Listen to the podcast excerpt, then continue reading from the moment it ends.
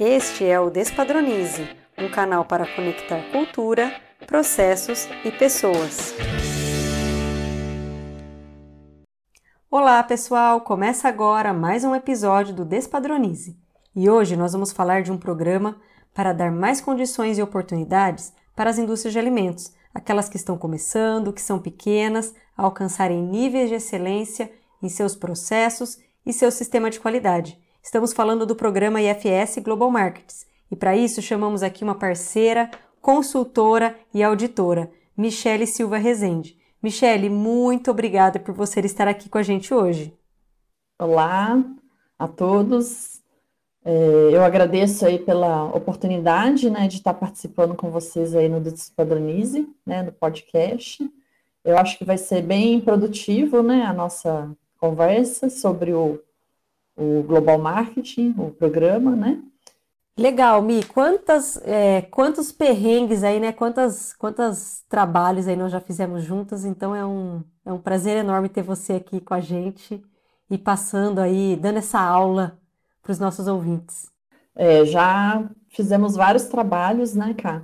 É, é, bem interessante mesmo a, o aprendizado, a troca né, de experiência que a gente tem é, você aí com a implementação, a parte dos processos, eu no dia a dia, na, na, na pegada, como que a gente fala, né? E eu acho que o aprendizado é sensacional e a gente tem que mesmo divulgar né, essas informações para os nossos colegas, parceiros, para todo mundo estar tá conhecendo, a, as pessoas que nunca ouviram falar do, do programa, né? Então, eu acho que tudo, tudo vale a pena, né? Tipo, a gente aprender e conhecer e, enfim, estar tá junto aí nessa jornada. Com certeza. E conta um pouco mais sobre você, como que você chegou até onde você chegou, né? Até aqui e, né? Por que alimentos? Por que certificação? Por que sistema de qualidade? Conta para nós um pouquinho. Bom, então eu vou falar um pouquinho. É, sou lá de Minas Gerais, né? No interior de Minas Gerais, de Conselho Lafayette. Na época quando eu né, decidi aí fazer a parte da, da, engenharia de alimentos, na minha cidade não tinha muito a estrutura, né? De, não tinha nem curso de faculdade, era um só, você fazer direito ou você fazer direito, não tinha opção, né? Então a gente tinha que ir para a capital, para BH, né? Para procurar aí um cursinho para você se aperfeiçoar, né? Para tentar entrar numa universidade federal ou enfim numa universidade para você fazer o curso que você desejasse. E nessa época, né, eu ainda tinha os meus irmãos né, junto comigo, e meu pai falou assim: Ó, minha filha, vai e não olha para trás, porque você tem ainda seus irmãos para estudar e eu não vou ter condição de conseguir arcar com todo mundo. Então, eu preciso que você é, né, vá em frente, faça o que você decidiu, né? E na época eu pensava assim em aprender o que, que me chamava a atenção? Como que era feito os alimentos? Isso que me atraiu, a curiosidade, né? E até hoje eu também sou uma pessoa muito curiosa, eu gosto disso. E então eu prestei o vestibular, passei em Marília, né? E vim estudar 800 quilômetros de casa, em São Paulo, interior de São Paulo, é, na Universidade de Marília. Foi uma das universidades que, assim, eu acho impressionante o curso, a base, Nesse tempo, nessa experiência de cinco anos aí, a gente teve troca com vários colegas da Unicamp, Unesp, os encontros de engenharia de alimentos. Então, assim, foi bem legal, né? E aí eh, eu me formei, né? Uh, enfim, é, tive a oportunidade de entrar no mercado de trabalho aí pela Sapori, que na época, a minha chefe na época estava precisando de uma pessoa recém-formada, né? E vim trabalhar aí com pesquisa e desenvolvimento de produtos. E aí começou já um pouquinho dessa jornada de auditoria na época. É, a gente tinha que conhecer os processos, ver se estava tudo de acordo com o que era desenvolvido, né, nessa, nesse restaurante que serviu um milhão e meio de refeições por dia. Então, assim, a responsabilidade era muito grande, né, a gente tinha que é, ir até o, o, produtor, o fornecedor, para acompanhar, para checar a qualidade desse produto, se ele estava de acordo, né? Então, é, a experiência foi muito válida, né? É, e aí, depois dessa oportunidade, eu saí e tive a oportunidade de entrar na indústria de alimentos, que aí foi o meu grande, maior desafio, pode-se dizer assim, né? Que foi a Tigel, aqui em Atibaia, né? Que é uma indústria de vegetais congelados, é uma empresa que era de médio a grande porte, né, que fazia, que faz até hoje ainda, né, existe, está aí no mercado há muitos anos, vegetais congelados, então eu pude aprender desde a lavoura, o, a empresa, ela dava plantinha do brócolis para os produtores para plantar esse produto para depois chegar na mesa do cliente. Então, assim, acompanhava toda a etapa, desde o do brócolis lá na roça, a gente tinha, né, tinha um engenheiro agrônomo, que fazia esse acompanhamento em parceria, né, vamos dizer assim, e eu ali no, na qualidade, e mais lógico, o gerente industrial da planta, né, é, sempre eram nós três que eu falo, né, ou é uma equipe multidisciplinar que atua junto, né, e aí a gente teve que fazer a implementação da parte da qualidade, né, então aí foi o desafio de manual de boas práticas, acompanhar os, as auditorias dos clientes, é, de vários, vários, vários restaurantes que vinham, porque queria saber, conhecer como era esse processo. Do, a gente chegava a produzir ali 50 toneladas de brócolis no dia. Então, assim, o volume era muito grande, né? A responsabilidade de você fazer um produto bom, de acordo com, com o que a, a legislação pede, né? É muito grande. E, enfim, foi um desafio também excelente, eu pude aprender muito, né? É, eu fiquei por dois anos lá nessa empresa. E, e aí acabou, enfim, que depois eu fui para outro, outro segmento, né? Mas é, eu vejo, assim, que é, o aprendizado é muito, né? Independente do, do, do sistema, do, da área que você atua, por exemplo, igual tem gente que fala, ah, engenheiro de alimentos não pode atuar em restaurante industrial porque é nutricionista tem muito desses paradigmas, né? Mas eu, como profissional, eu tive a oportunidade de, de, trabalhar em diversos segmentos, então, tanto de indústria, quanto shopping, quanto restaurante industrial. É, é uma pessoa multidisciplinar, você se adapta ali às necessidades que a empresa tem e o que você tem como é, conhecimento para poder ter essa troca, né, vamos dizer assim. É mais ou menos isso. E aí, quando que você resolveu virar consultora, Michele? Então, é, a consultoria ela tem pouco tempo, né? Tem um ano aí que eu estou nesse, nesse mercado, vamos dizer assim, eu estou aprendendo muito, porque é bem dinâmico. Um dia você está numa empresa de um laticínio, outro dia você está num, numa indústria de ovos, que você está vendo ali os ovos. Então, assim, é muito dinâmico, é bem legal. Eu estou é, apaixonada, né? Tem dia que eu estou vendo pão congelado. Então, assim, a troca e a vivência que eu estou tendo com os nossos colegas profissionais é muito grande. E a parceria, né, que eu tive aí também a oportunidade, lá em 2015, com a WQS, de estar tá se unindo a eles, né, para fazer essas auditorias também, né, paralelo aí junto com a consultoria, mas, né, atuando como responsável técnico. Então, assim, a minha frente é para três linhas que eu falo, né, é, e o desafio é diário, né? A gente tem é, bastante coisa para aprender e trocar e conhecer. Muito bom. Então vamos aqui ó, ao que interessa. Eu queria que você começasse esse bate-papo fazendo uma abordagem geral aí do que, que é o programa né, de Global Markets. O programa é da IFS Global Marketing, né, é focado exclusivamente aí na indústria de alimentos, né? E ele foi gerado aí para desenvolvimento né, e avaliação aí da segurança e a qualidade dos produtos alimentícios. Então, geralmente, a empresa ela pode escolher, né, ela faz um, uma, uma, um desenvolvimento aí de um, uma pré-avaliação, pode-se dizer, né? E desse, dessa pré-avaliação, é, você consegue determinar se ela está no nível básico ou está no nível intermediário né? E aí a empresa que é responsável em decidir se ela está no nível básico, né, dependendo dos tópicos que tem no, no checklist, né? Ou se ela já está apropriada aí para seguir para o intermediário, que é um nível mais, é, vamos dizer assim, uma terceira etapa, né? É, e aí é, esse nível mais básico, né? Ele é composto aí de sistema de boas práticas de fabricação, que é o que a legislação é, pede, né?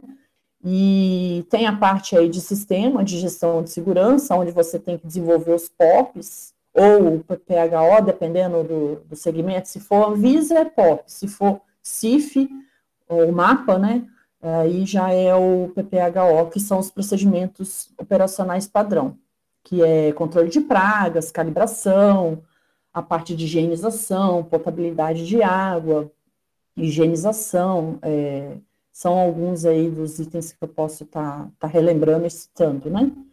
É, e também é, entra a parte de perigos nos alimentos. Aí é só um pré-início na parte básica, não, não aprofunda tanto no, no APPCC, é uma prévia, uma avaliação prévia que é feita para ver se, se, a empresa está começando a fazer esse processo de desenvolvimento do APPCC. O nível 2 entra a parte da, da, do básico, que eu comentei, né, mais o APPCC que aí é, já é um programa aí que a gente tem na indústria de alimentos, né? Que é um, uma parte mais detalhada, onde se escreve toda a matéria-prima, é, tem que descrever todas as etapas aí que esse produto passa, elaborar o fluxograma, formar uma equipe multidisciplinar, e aí a gente tem os sete, sete pontos, né, que o APPCC tem que ser avaliado, e aí, né, é, dentro dessas etapas, você tem que é, descobrir né, se a empresa tem um PCC, por exemplo, e aí dentro do, do, do da, da, atividade ali que tem esse produto, né, vamos dizer assim, é, você tem que determinar um limite crítico para esse PCC e você tem que fazer um monitoramento. Tem indústrias que fazem a cada meia hora desse ponto, que é bem específico, né? E se caso acontecer alguma falha, qual o monitoramento, o que, que você vai fazer para corrigir?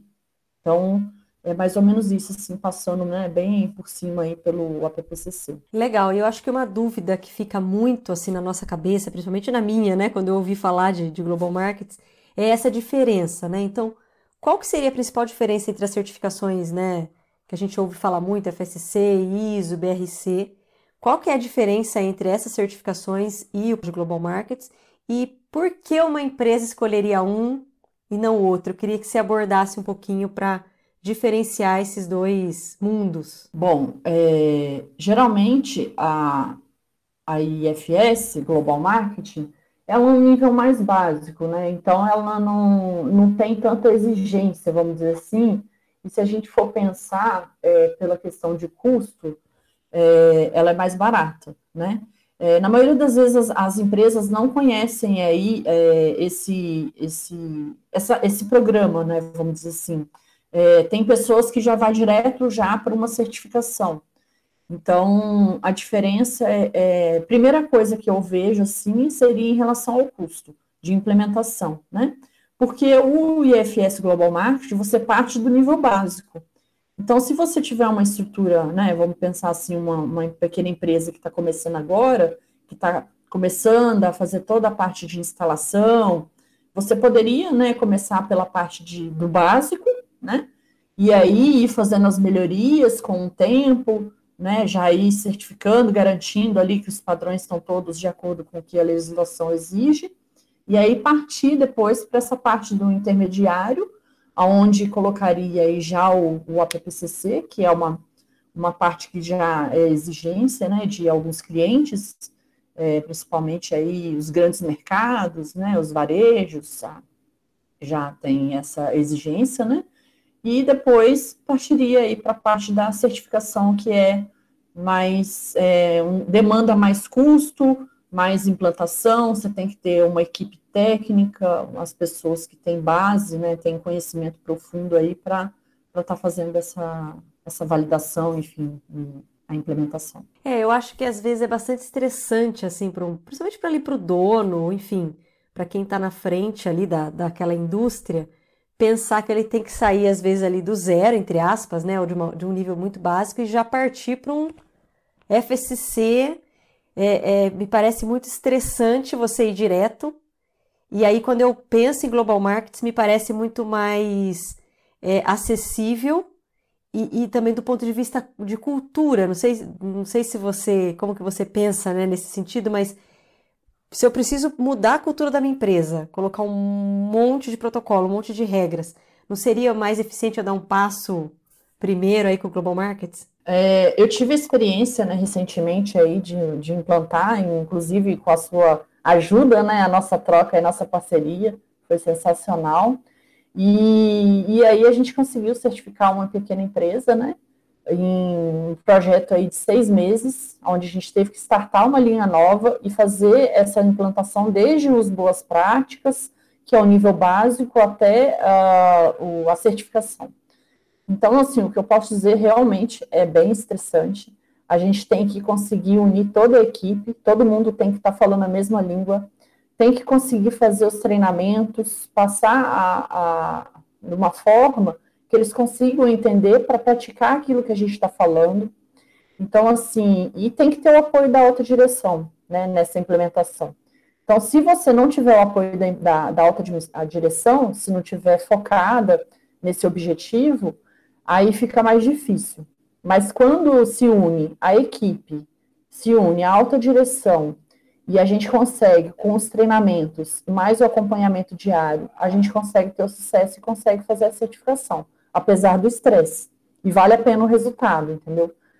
É, mas igual você falou, pensando pelo lado da Global Market, eu, se eu tivesse uma empresa hoje que fosse começar, eu ia começar pelo básico, com certeza, para formar a questão da cultura, né, que aí a gente já vai aprendendo com o tempo, já vai implementando as etapas, né, é, devagar, vamos dizer assim, sem atravessar, né, os, os tempos, né, vamos dizer assim, e aí você consegue amadurecer, né, essa cultura.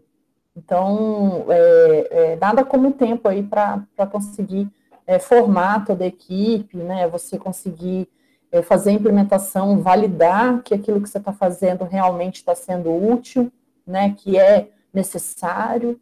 Então, eu acho que, que é isso. Legal. Antes de entrar no, mais a fundo, queria que você falasse um pouquinho das vantagens. Então, assim, Michele, quais são as vantagens do programa Global Markets do ponto de vista do mercado?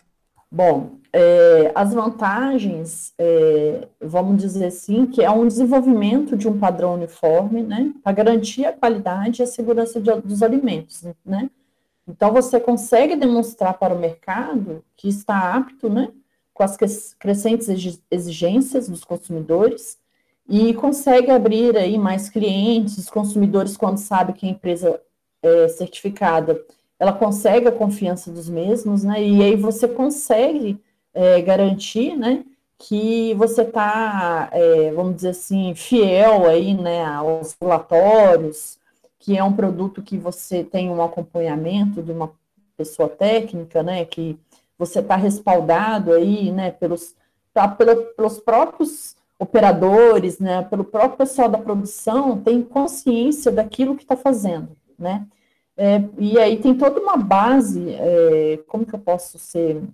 melhor assim explicando, né, é, no dia a dia, quando você consegue implementar uma IFS, uma Global Market, você consegue garantir, e aí todo mundo aprende aquilo que você está passando, entendeu? E começa a praticar, eles começam a explicar no dia a dia o que eles fazem, e isso é muito legal. É, quando você vai, igual no caso, quando eu faço auditoria, né, para validar esses processos, você consegue enxergar através dos colaboradores quando já está o sistema maduro o próprio pessoal da operação fala como que é para ser, entendeu? Então é, é bem interessante. É, e eu acho assim, nada como ter um selo reconhecido, né? É diferente de você falar que você tem um sistema, é diferente de quando você tem a chancela ali, né? Isso, exatamente.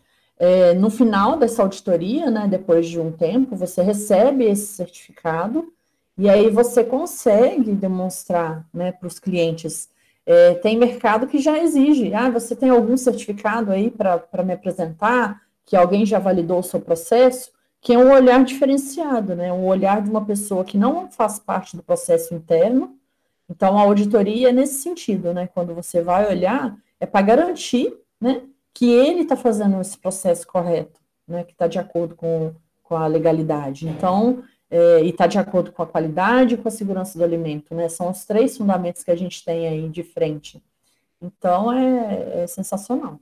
E aí, queria que você entrasse, você falou lá atrás o nível, né, nível 1, nível 2, mas eu queria que você entrasse um pouquinho mais a fundo no nível básico. É, o que, que é exatamente, né? Queria que você contasse um pouquinho mais e queria que você desse dicas para como começar a implementação desse nível básico. Tá. O nível básico, ele é composto é, pela parte de BPF, né, boas práticas de fabricação, né? E, e aí você tem todo o, a parte de, da, da legislação que descreve né, como que, que a empresa tem que seguir.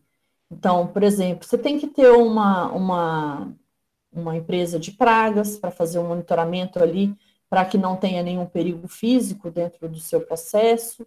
Né? Você tem que ter, por exemplo, é, controle de químicos, né? fazer essa gestão aí de, de produtos que você vai estar tá utilizando para higienizar a sua fábrica, por exemplo, tem que ser registrado na Anvisa, você não pode usar um produto que não seja registrado na Anvisa dentro do seu processo, que aí você tem a certificação, né, daquilo que você está usando que é, é confiável, né. É, a gente tem a parte de calibração e monitoramento dos equipamentos, então a parte de balanças, termômetros, né, é, no dia a dia aí que você tem que monitorar os seus aparelhos para estar, tá, aquilo que você está medindo está dentro do, do que é estabelecido, né, que não tem nenhum desvio. É, a gente tem a parte da, de manutenções aí, de estrutura, a parte de predial, é, a parte de mecânica, elétrica, né? Se a gente for pensar aí nas NR10, NR12, é, a parte né, que os equipamentos têm que estar protegidos, né? É, não pode ter fio desencapado, por exemplo, as tomadas têm que estar protegidas, né? Então, os equipamentos também, até para o próprio colaborador, tem que ter alguma proteção ali para não ter nenhum tipo de acidente. É, e aí você tem que ter essa manutenção ao longo, né? Tem que ter um programa de manutenção, seja ela corretiva, preventiva. Como que você faz a sua rotina dentro da empresa para estabelecer essas, essas rotinas, né? É, no próprio processo de produção aí a gente tem que ter os controles. Então, por exemplo, se for um Vamos pensar em um laticínio, tem que ter a pasteurização, então você tem que controlar aí o tempo e a temperatura do seu leite, né? Para ele tá, é, passar de leite cru para o leite é, UHT, vamos pensar, né? Uh, a gente tem aí o ovo também, quando ele chega na, na fábrica, ele tem que passar por um processo de higienização, né? Para matar aí se tiver alguma bactéria, né? Tem o tempo e a temperatura. Ah, se a gente for pensar em vegetais, por exemplo, tem a parte de resfriamento, congelamento e branqueamento, né? Então, assim, é, depende de cada segmento, lógico, né? Mas tem o, o, a gente tem que conhecer um pouco da estrutura do produto também para garantir que ele tenha a, a, as condições, né? Ideais, vamos dizer assim, ah, outra coisa que, eu, que, é também importantíssima que a gente faz no dia a dia é a parte de recebimento, né? Então, assim, todo material que vir, você tem que ter laudo do fornecedor para garantir que aquela matéria-prima que você está recebendo está de acordo com o padrão. E isso acaba puxando toda a cadeia, né? Já começa no início. A parte de compras também, o, a pessoa de compras ali que está comprando essa matéria-prima, ele tem que desenvolver esses fornecedores, tem que qualificar eles, né? Então você manda um checklist para o seu fornecedor para ver se, se ele está é, cumprindo também com, com as suas atividades, né? Aí, é, então mais ou menos aí por cima eu já acho que já falei um pouquinho dos exemplos aí que a gente tem no nível básico. E aí o pessoal volta aqui a fita, né? Volta, dá um voltar e, e escreve isso, né? Coloca no plano de ação que eu acho que às vezes tem muito dessa coisa de iniciativa e não tem a tal da terminativa, né? O pessoal não, não coloca isso para para rodar assim de forma sustentável, né? É, é, eu falo assim que você desenvolver o primeiro programa, é, né, você descrever ele é fácil. O mais difícil é você manter, manter aquela estrutura que você implementou. Então, no início, que eu falo, é, por isso que eu falo, sempre coloca no papel aquilo que você realmente faz. Não fica colocando coisa que não faz, porque numa auditoria você vai ser pego. Porque o auditor ele passa o olho rápido, né? Porque é uma amostragem que você pega ali durante sua, o seu dia, né? Vamos dizer assim. E às vezes pode acontecer de, de ter alguma falha ali no seu documento que você colocou, você achou que você estava cumprindo, e acontece que você não cumpre. E aí você leva uma não conformidade é, por não ter pensado né, direito ali na hora que você desenvolveu o seu procedimento. Então, Isso é extremamente importante. Ô, Mi, eu queria que você abordasse um pouquinho essa questão da, da, da parte estrutural, né? Porque às vezes eu tenho ali uma, uma condição exigida, mas nem sempre eu tenho um recurso ali no momento para executar. Vou dar até um exemplo aqui. Uma vez, quando eu era gerente de qualidade, eu tinha que colocar forro, porque não tinha forro, mas era um dinheiro muito alto para gastar e a gente não, não podia fazer naquele momento. Eu queria que você abordasse um pouco dessa questão de estrutura física, que dicas você daria para executar as exigências e, e como apresentar isso para o auditor. Por exemplo, ó, eu não vou fazer agora. Como que eu apresento isso para o auditor? Um plano de ação é, é, suficiente? Como que eu, que eu abordo isso? É, geralmente, assim, é, tudo é muito caro, né? Se a gente for pensar em indústria de alimentos, é, qualquer é, coisa que se faça é muito caro, é, não, não é tão barato. E na, na, vamos pensar na situação que o nosso país está hoje, né? É, é bem complicado. Então, assim, tudo é planejamento, né? Então, você tem que ter um plano de ação, né? É, você planeja, né, dentro aí de um prazo que você consiga comprovar que vai estar tá fazendo, né? É, descreve essa ação que você vai estar tá fazendo, e, e aí, assim, é, logicamente, coloca um prazo que você vai conseguir cumprir, né? Se você, igual o exemplo que você deu aí de um forro, se a gente for pensar, é milhões que vai, né? Para colocar um forro em toda a estrutura de um prédio. Então, assim, é, você pode fazer por partes, pegar uma parte que é onde é mais crítica. Ah, eu vou colocar primeiro na sala onde eu estou cortando o meu produto, que eu acho que pode cair alguma coisa, né? E aí depois vai determinando outras etapas. Ah, por último eu vou colocar na minha expedição, que eu acho que ali o produto já está fechado, né? Então você pode delimitar esse, esses trabalhos aí por tipo de início, meio e fim, né? Onde que, que é mais crítico, que pode estar contaminando o meu produto. Geralmente a gente faz isso, né? É, pega em cima do, do produto em si, e aí, no, no recebimento e expedição, deixa para depois, né? Vamos dizer assim. Ah, muito legal, ótima dica. E eu queria que você abordasse também uma coisa que é bem polêmica, que é essa coisa dos fornecedores. Então, às vezes o fornecedor não está com, com o rótulo que deveria estar, ou às vezes não tem o selo do CIF, ou às vezes não entrega o laudo, e aí tem aquela briga, entre aspas, com o pessoal de compras. Ah, mas esse é o mais barato, mas esse é o, o que a gente encontrou no mercado que entrega essa quantidade. Queria que você desse dicas aí para o pessoal de qualidade de como abordar isso e, e, e numa auditoria. É, como que o auditor vê isso? Isso é realmente uma não conformidade ou não? Se você tem um plano de ação, queria que você abordasse um pouco isso. É, é, eu falo que depende muito da estrutura da empresa. Se você pegar em grandes empresas, esse trabalho, com certeza, ele já está bem detalhado e bem discriminado e já tem um, um fluxo, né, vamos dizer assim, de informações. Então, geralmente se cumpre rigorosamente, até porque se você não fizer, você pode perder esse fornecedor para todas as plantas. Vamos pensar em uma empresa que tem várias, várias é, fábricas, né? Agora, se você pegar uma pequena empresa, primeiro que às vezes o, for, o proprietário ele só tem aquele fornecedor, se a gente for pensar. Ele não tem opções, se a gente for pensar, né? E eu já escutei isso de alguns, de alguns donos de indústria, inclusive proprietários, e eles falam, ah, Michele, mas é só esse que eu tenho. E ele não consegue é, apresentar um laudo. Então, é, uma dica aí que eu posso dizer é você apoiar né, essa indústria a, a fazer aquilo que você está precisando, né? É, por exemplo, a indústria de embalagem, se a gente for pensar, ela está um pouco atrás do, da indústria de alimentos. Então, se você pedir um laudo, por exemplo, para um fornecedor de vidro, ou um fornecedor de tampa, ou fornecedor de rótulo, como você citou, talvez esse fornecedor nem saiba o que é o laudo que você está precisando, entendeu? E aí você tem que descrever, ah, eu preciso da informação do produto, da validade, quando ele foi feito, da, da, da fabricação, né? É, até quando ele vale, enfim, é, colocar todas as informações ali do produto nesse, nesse, nesse documento, né, para estar tá apresentando para a empresa. E aí você gera um plano de ação com um prazo para você conseguir cumprir, né, e apresentar para o auditor. Porque se tiver discriminado no plano de ação, com certeza o auditor vai considerar aquilo que você está colocando. Ele conhece, né? Ele vivencia isso em outros lugares, então ele tem noção. Ótimo. E eu queria que você também trouxesse a sua experiência é, com a operação. Então, quando você começa a colocar uma série de regras, né? Uma série de formulários, registros, a operação começa a. Ah, mas para que, eu tenho que preencher tudo isso?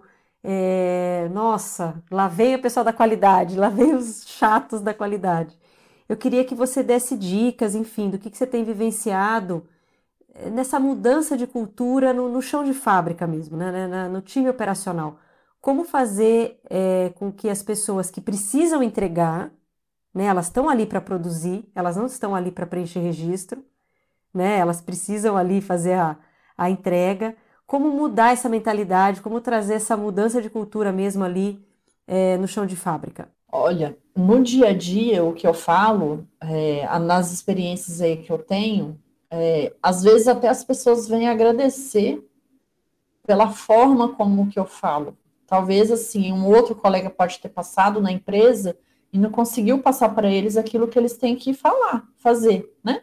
Ah, eu tenho que descrever ali um recebimento, eu tenho que colocar o produto, eu tenho que colocar as informações, eu tenho que colocar a validade, eu tenho que ver se o caminhão está limpo, né? Mas por que, que eu tenho que ver isso? Ah, por quê? Porque se você receber o caminhão sujo, por exemplo, já pode estar contaminando a sua matéria-prima que você está recebendo. Então, eu geralmente, o que, que eu faço? Obviamente, eu treino, né? E eu explico a pessoa por que, que ela está fazendo aquilo. Ah, mas por que, que você tem que preencher esse papel? Tá vendo aqui, ó? Porque se você, por exemplo, o saco vier rasgado, pode ter um alergênico, e a pessoa que tem alergia pode comer o produto e pode morrer. Então, assim, é bem no, no, no, no evento, é, é, exemplos, né? Eventos reais que a gente tem, né? Ah, tem alguma contaminação de ferro em algum produto, soltou algum parafuso e um, um cliente comeu e pode ter engasgado com esse parafuso. Então, a gente tem tem simulações, a gente tem cases aí da, da indústria, né, que a gente pode mostrar isso durante os treinamentos, e, e as pessoas, às vezes, né, os, os, profissionais aí que a gente acompanha no dia a dia, eu falo que se a gente não tivesse eles, a gente não seria nada, porque a produção é o coração da fábrica, né? Então, é um conjunto. Se a produção está produzindo legal e está tendo consciência, né, do, do que é, e alinhado aí junto com a qualidade, o, o a qualidade só vai checar se ele está fazendo o trabalho dele no dia a dia real, né?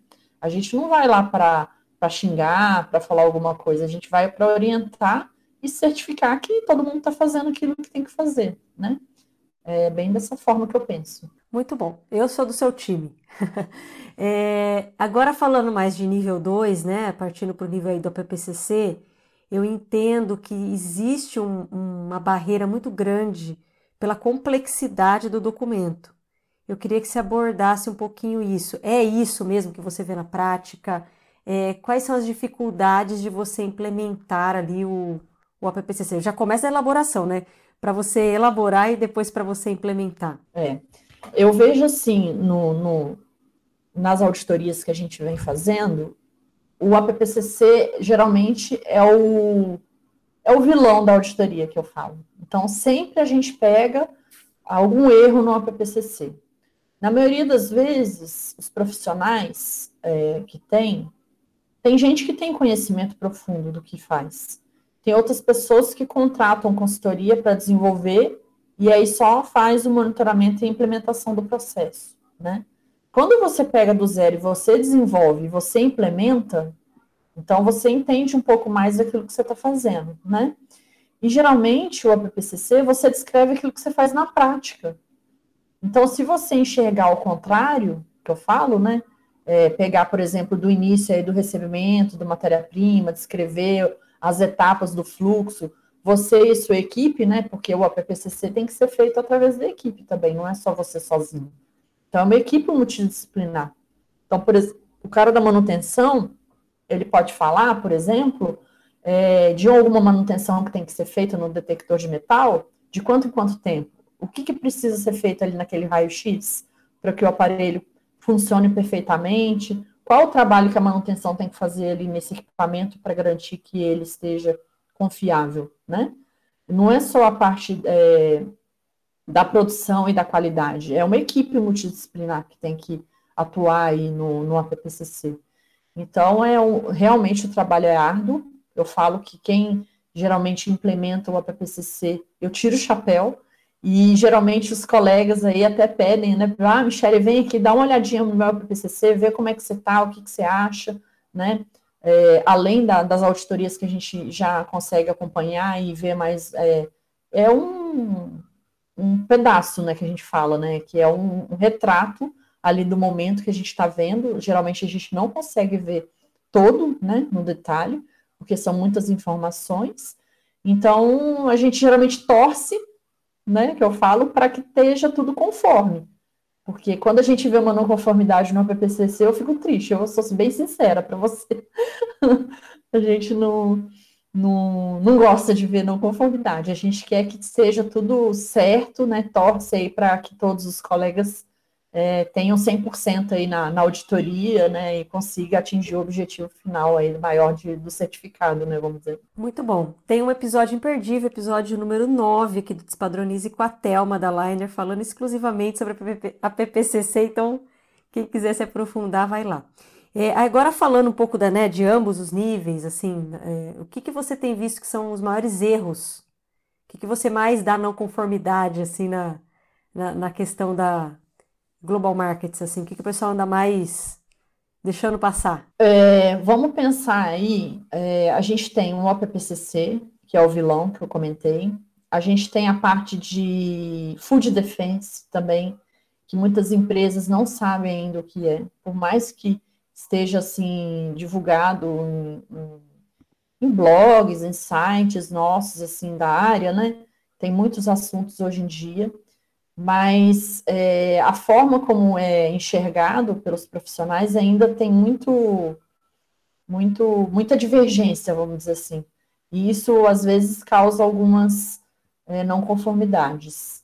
Boas práticas também que tem ali, geralmente no dia a dia, né? Algum algum utensílio que esteja sujo, algum produto de limpeza fora do local apropriado, né? Vamos pensar assim. É, um colaborador que que não esteja atento ali na atividade, né, é, no que está fazendo ali no momento, porque geralmente quando a auditoria está passando, todos os olhos se voltam para o auditor, né, é, eu falo que é impressionante assim, e não deveria ser dessa forma, né, deveria ser uma coisa natural, né, então, é, é, mais ou menos essas, assim, não conformidades que eu posso citar, que eu estou vendo, assim, na nossa rotina. Muito bom. Outro episódio, então, que eu vou citar aqui, episódio 15 da Andréa Palharini, de Equaliza, que fala sobre food fraud, food defense. Muito bom também. E, e, você comentou sobre a questão da equipe, né? A preparação da equipe, quando você não tem equipe, trazer alguém de fora. Eu queria que você abordasse um pouco é, esse papel da equipe ali dentro, né, desse, é, dessa jornada, né? O que, que você aconselha ali uma empresa a ter no mínimo e, e, quem que ela pode buscar, né? Consultoria é uma boa opção, não é? Que dicas você daria também para escolher um consultor para acompanhar aí nessa jornada? É, geralmente a, as, as indústrias, né, ela tem que ter um responsável técnico, um profissional aí da área de alimentos, seja um nutricionista, seja um engenheiro de alimentos, seja médico veterinário, economista doméstico, engenheiro de produção, né, independente da, da, da área, né, vamos dizer assim, que ele seja formado. E, e, eu acho que com certeza vale a pena sim chamar um consultor, contratar um consultor para dar apoio, porque no dia a dia, o que eu vejo assim, tem as, já as rotinas que são implementadas. E aí, quando você traz um consultor que é um olhar de fora, que está acostumado a ver outros tipos, ele pode trazer novidade, pode trazer atualização, que talvez a pessoa que está ali no dia a dia ela não tem é, tanto conhecimento e não chega essa informação, dependendo do lugar que a pessoa está, entendeu? É, talvez ela não tenha tempo para assimilar todas essas informações. É, durante essa pandemia, uma das coisas assim que eu pude perceber também é que a gente teve muita atualização de legislação, né? Muitas. E isso, a demanda foi altíssima para os profissionais de qualidade, para estar tá atualizando todos os documentos, vendo o que, que, o que, que se encaixa, o que, que se não encaixa. Então, assim, é, vale a pena sim É, a gente tem né, consultores aí que são formados, que têm muitos anos de experiência na área e que vale a pena somar, né? Chamar aí para dar um treinamento para a equipe, para a pessoa enxergar que tem um olhar diferenciado aí para somar no time. É, eu acho assim também, não querendo puxar a sardinha, né? Não querendo ser ter um viés aqui para o consultor, mas tem aquela coisa, ah, o consultor é caro, mas tem um investimento, né, que você traz de conhecimento para dentro da sua empresa, né, que, que é intangível, né? Com certeza. É, você traz essas questões que às vezes os profissionais não estão. É alguma legislação, é algum trabalho novo, por exemplo, se você tiver que fazer um monitoramento, é algum equipamento novo que talvez está no mercado que ele não, não conhece. Então, assim, é, hoje em dia o mercado está muito dinâmico, né? A gente tem equipamentos aí que ajudam, auxiliam, né? Ah, tem que fazer um teste ali de ATP na hora, porque eu já vejo se a limpeza está sendo eficiente ou não. Eu tenho um, um, os controles de, de data, é, de equipamento automático, né? Que, que ajuda nessa, nesse trabalho todo que, que a gente faz no dia a dia. Então, o consultor, ele às vezes pode enxergar né, um plus aí que talvez a indústria talvez está até gastando, né? Pode ter um, uma redução de custo se você fizer uma implementação de equipamento, né?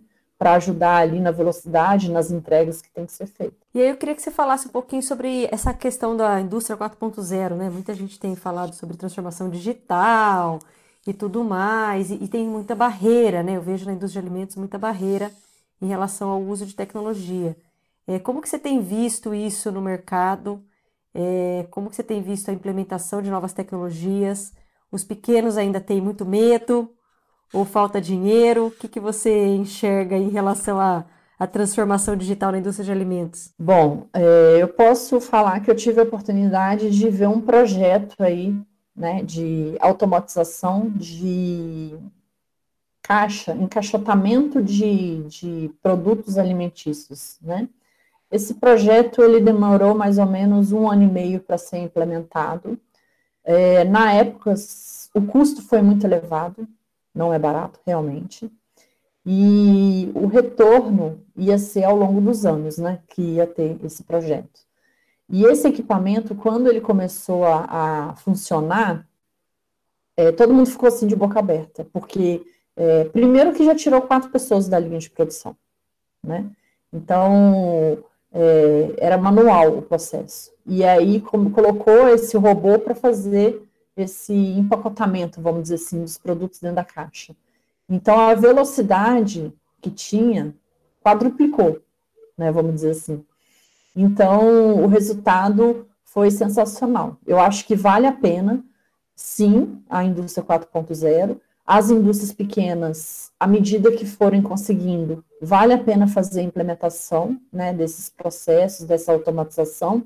A gente tem sistemas aí para ajudar, né, inclusive a gente tem até a plataforma da ESA, né, para estar tá puxando aí a parte da qualidade, os documentos, né, é, tirar um pouco desse negócio de papel, né, porque o papel pode se perder, pode molhar, pode é, perder, enfim, pode rasurar. Já um formato digital que você tem controle de acesso, é, um backup, como a gente fala, né?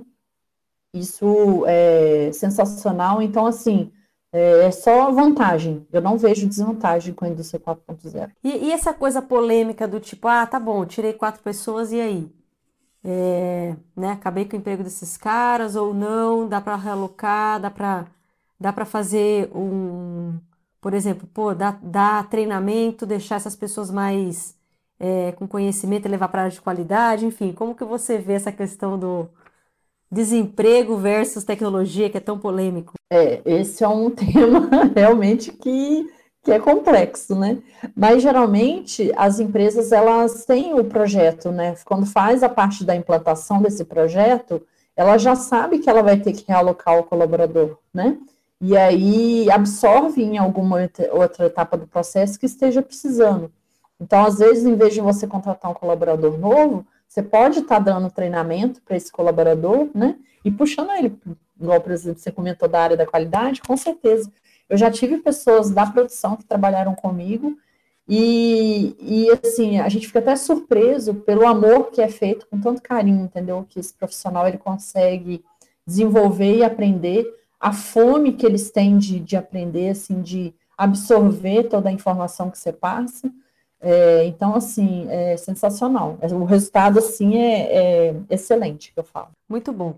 E, e assim, vamos indo para a nossa reta final aqui, né? É, entendi, né, que, pô, super importante colocar o Global Markets.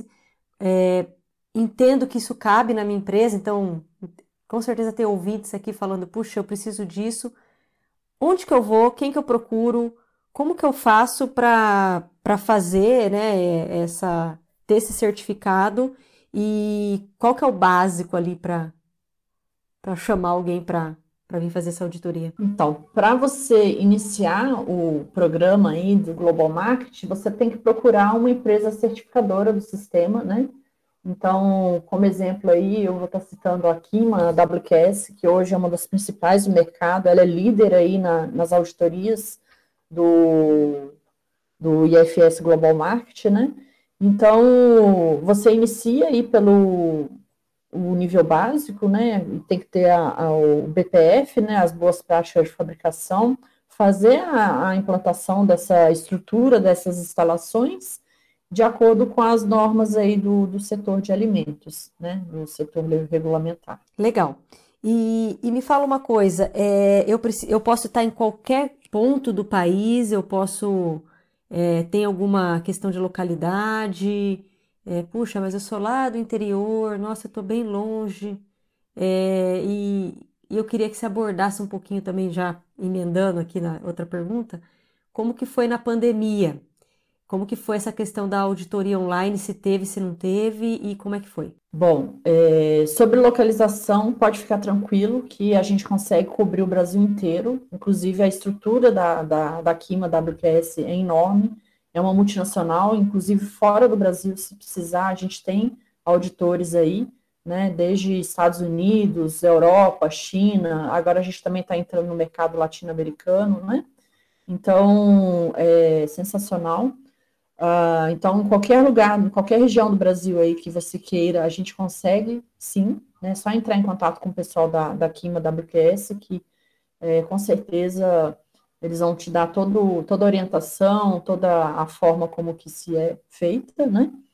E a parte de, da pandemia, a gente teve alguns cancelamentos de auditorias, sim, né, por causa da, da, da questão de fase vermelha, fase preta da, da, dos estados aí que, né, que demandou.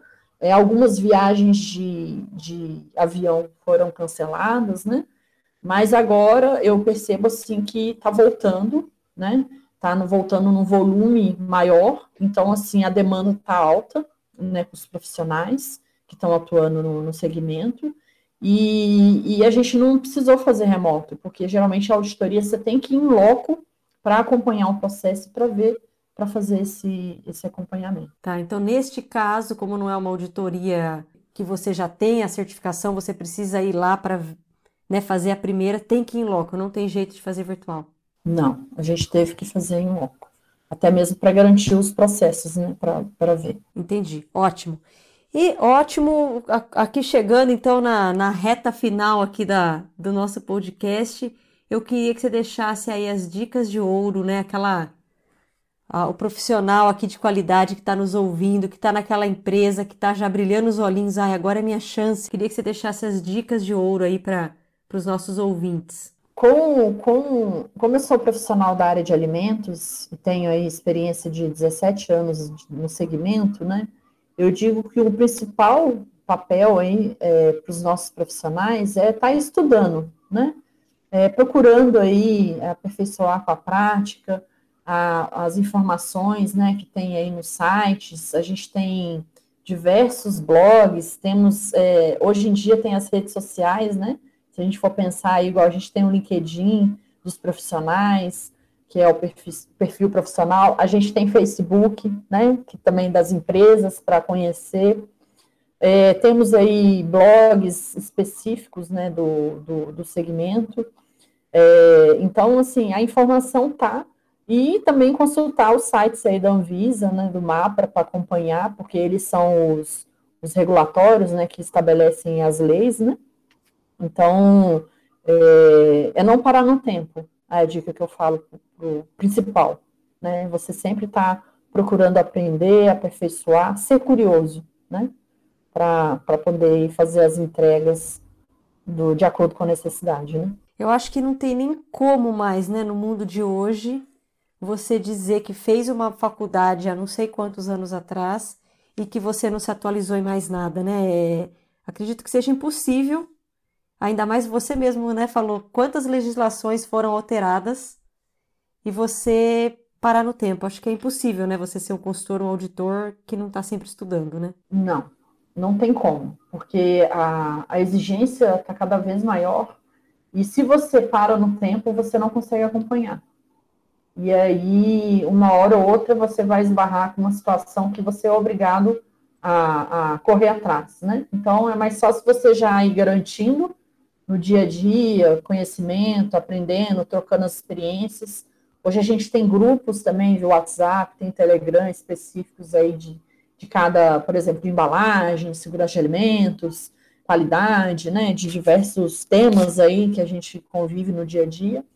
Então, a troca é muito grande, né? É, e com certeza aí eu deixo disponível meu contato, se alguém quiser, pode ir lá no meu LinkedIn, é, se tiver alguma dúvida, né, quiser pegar mais detalhes, enfim, alguma orientação, eu deixo à disposição aí para você. Ah, muito legal, Mi. Então, quem quiser, né, falar com a Michelle, Michelle Silva Rezende lá no LinkedIn.